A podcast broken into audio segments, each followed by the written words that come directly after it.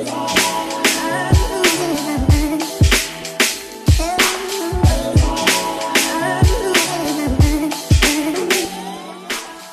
yo, bienvenue sur le KSU Show. Ici, on parle nutrition, fitness, lifestyle, développement personnel. Le tout pour vous apprendre à être la meilleure version de vous-même. J'espère que la team No Bullshit se porte bien, que vous êtes en forme, en bonne santé et que vous continuez à faire des gains. Alors, les amis, j'ai envie de passer un petit pacte avec vous. Un petit pacte qu'on va passer ensemble en tant que team. On est une équipe, on est là pour se soutenir, on est là pour s'aider. Et euh, je pense que c'est vraiment un message que j'ai envie de partager avec vous, un message sur lequel moi je suis engagé en tant que personne. Et euh, également, je vais être engagé à ça en tant que professionnel. J'ai envie que, avant la fin de l'été ou avant le début même de l'été 2023, on fasse le nécessaire pour se focaliser sur nous-mêmes, sur notre bien-être physique et notre bien-être mental. J'ai envie que, sur l'aspect physique, eh bien, on fasse le nécessaire tous ensemble pour se débarrasser de tous les petits bobos qu'on traîne, les douleurs qu'on traîne à un niveau articulaire ou autre depuis un long moment. Ces douleurs au genou, ces douleurs au coude, ces douleurs à l'épaule, etc. C'est le moment de prioriser tout ça. Je sais qu'on a tendance à esquiver euh, le travail qui pourrait régler la cause de ces problèmes parce que tout simplement on arrive à trouver des alternatives et c'est très bien. Je prêche le fait que on doit trouver des alternatives, mais on doit régler le problème. Et franchement, euh, ne laissez pas ça traîner. Et moi, je m'engage bien entendu à vous aider à 100% dans ce processus-là. J'ai envie qu'on s'engage également à travailler sur son physique, sur son développement, qu'on devienne... Euh, qu'on développe un meilleur look, parce qu'on va pas se mentir, on cherche tous à avoir un meilleur look, qu'on développe nos performances et qu'on développe notre santé de manière générale.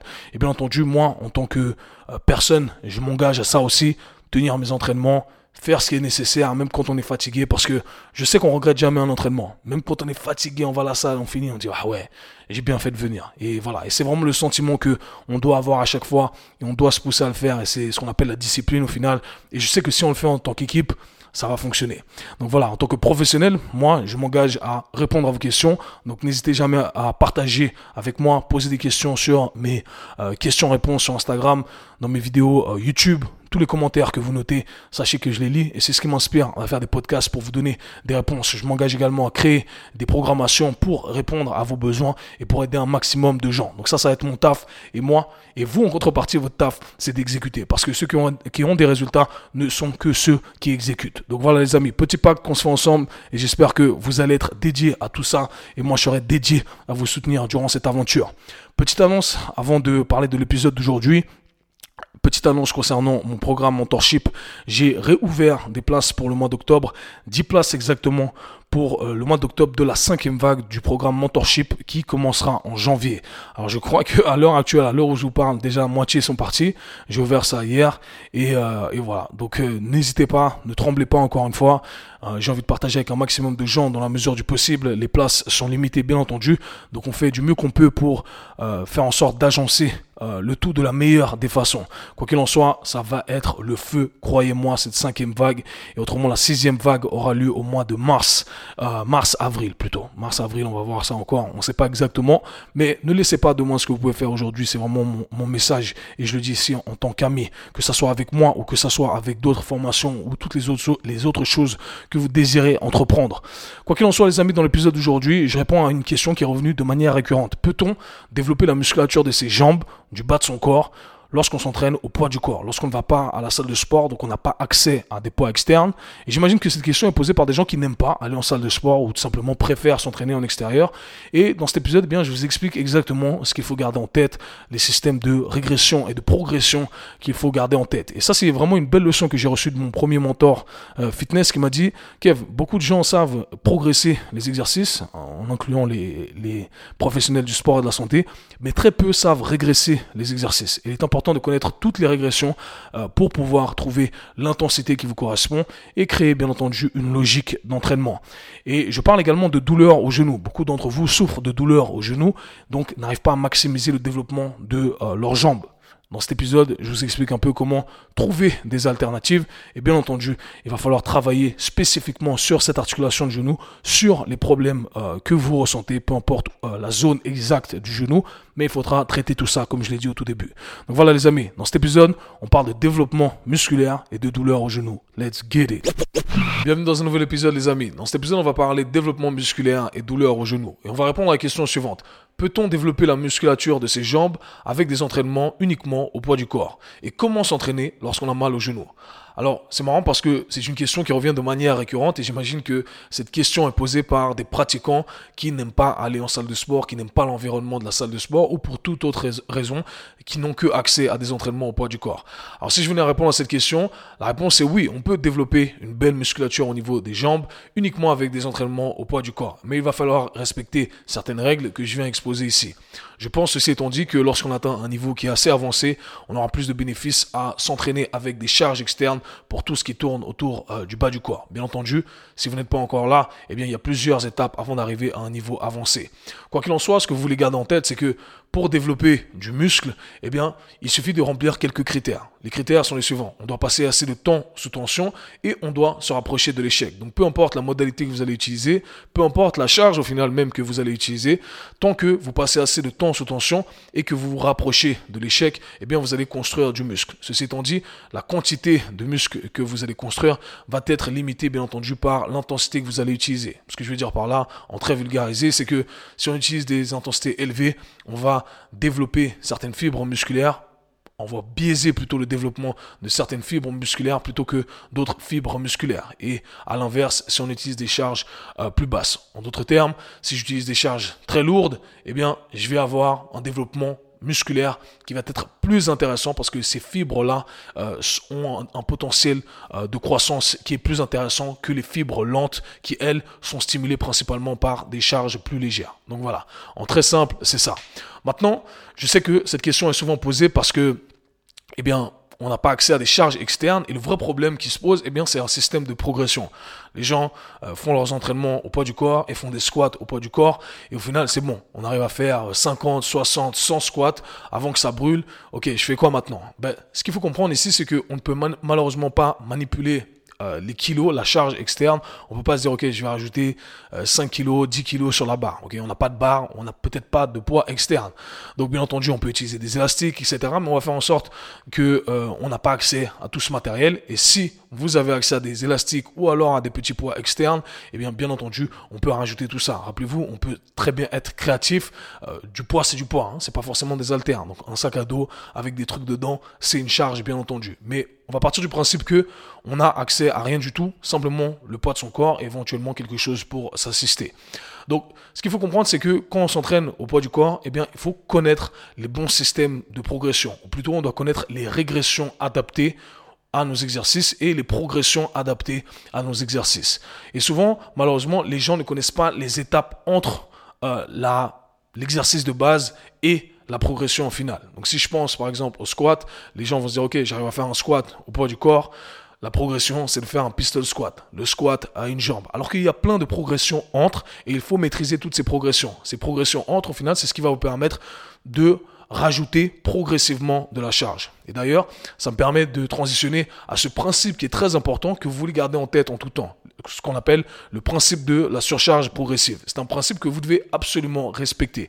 Ce principe dit simplement que le corps va s'adapter progressivement au stress euh, qu'on impose.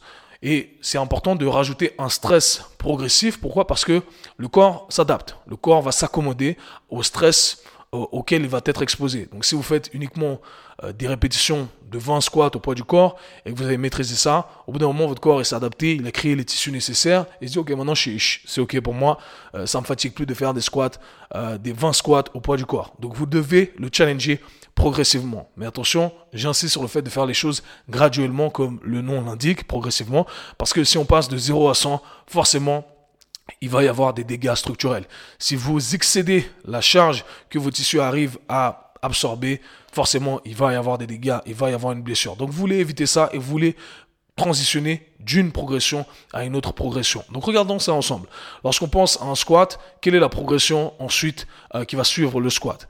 Eh bien, pensez, à, pensez en principe ici, et c'est ce que je présente également aux coachs qui font euh, ma formation mentorship, eh bien, on commence avec une position bilatérale, c'est-à-dire qu'on a les deux pieds euh, en position symétrique. La progression, au lieu de passer directement sur une jambe, ce que les gens ont tendance à faire, et du coup, euh, le mouvement est mal exécuté, on n'arrive pas vraiment à recruter ce qu'on va recruter, il y a des compensations, etc. On va penser à ça de la manière suivante. On va passer, on va passer de la position bilatérale, position symétrique, en position que j'appelle divisée. C'est-à-dire qu'on va mettre un pied devant, un pied derrière. Et l'idée ici, c'est de se dire, OK, avant, j'avais 50% de mon poids sur une jambe, 50% de mon poids sur l'autre jambe. Mais cette fois-ci, je vais répartir mon poids et je vais mettre, je sais pas, 60, 70%, 70% sur la jambe de travail et le reste 30, 40% sur l'autre jambe qui est là pour m'assister.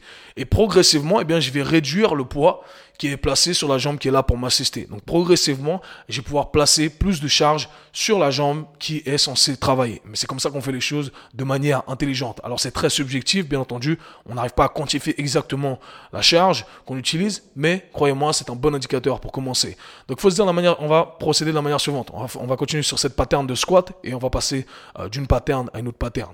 Donc Squat, position divisée avec amplitude partielle et assistance. Ça peut être l'assistance d'un outil de suspension, un TRX, des anneaux ou simplement un objet autour de vous, un mur.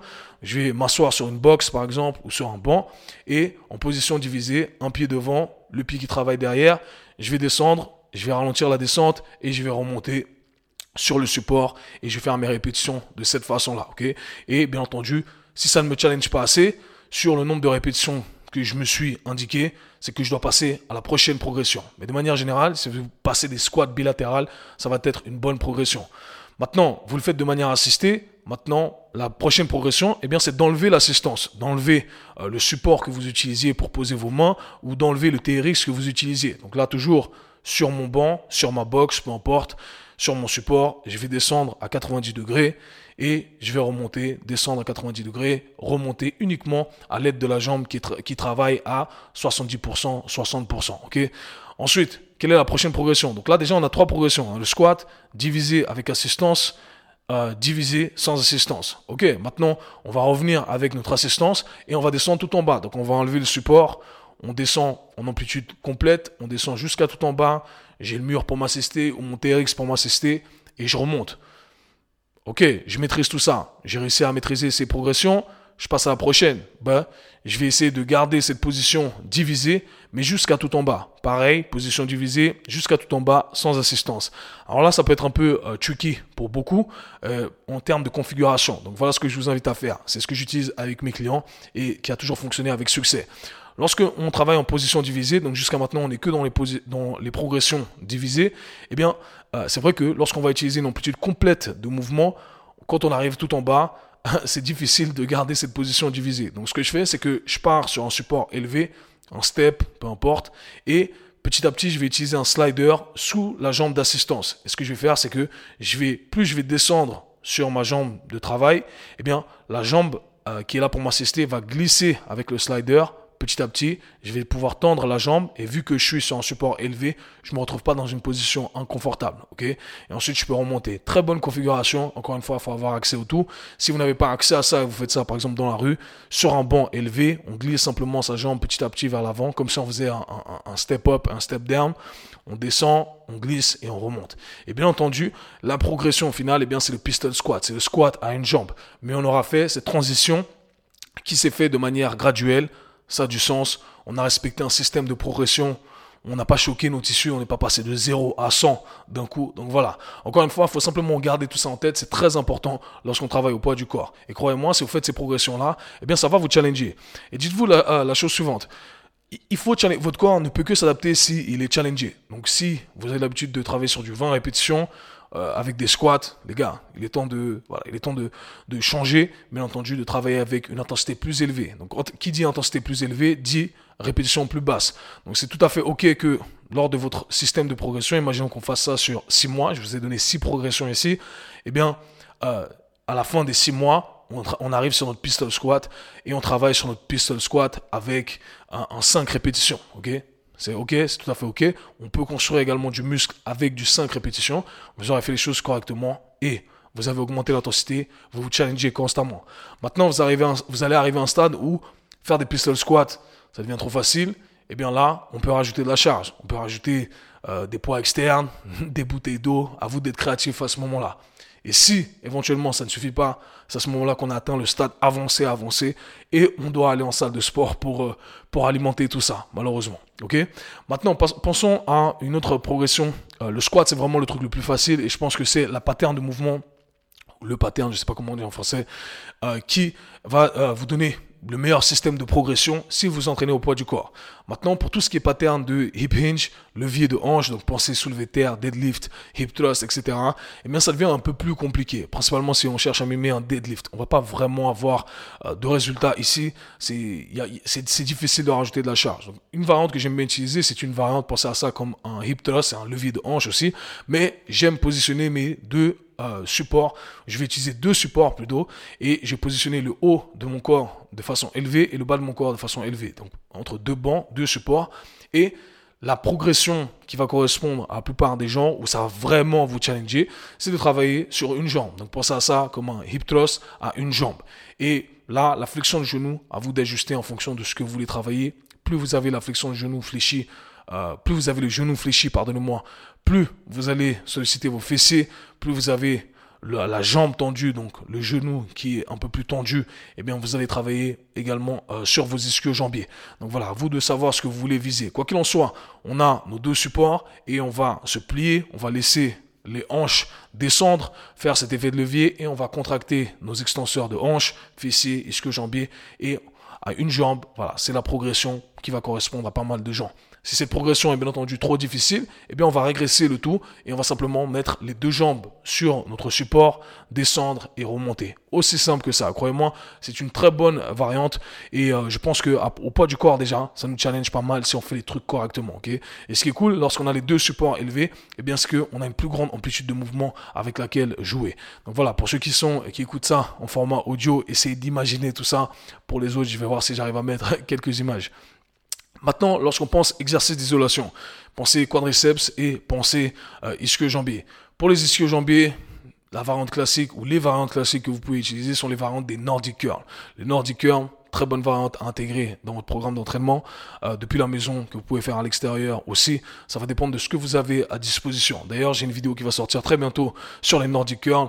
Comme ça, vous en apprendrez un peu plus et vous verrez que c'est pas un exercice magique en soi, mais un très bon exercice que vous pouvez intégrer, bien entendu. Donc ça, c'est un exercice qui est difficile. Trouvez la régression qui vous correspond et ensuite vous allez progresser à la variante la plus difficile. Encore une fois, respectez le système de progression. Donc si vous travaillez travailler avec le truc le plus facile au début jusqu'à arriver à la variante la plus difficile.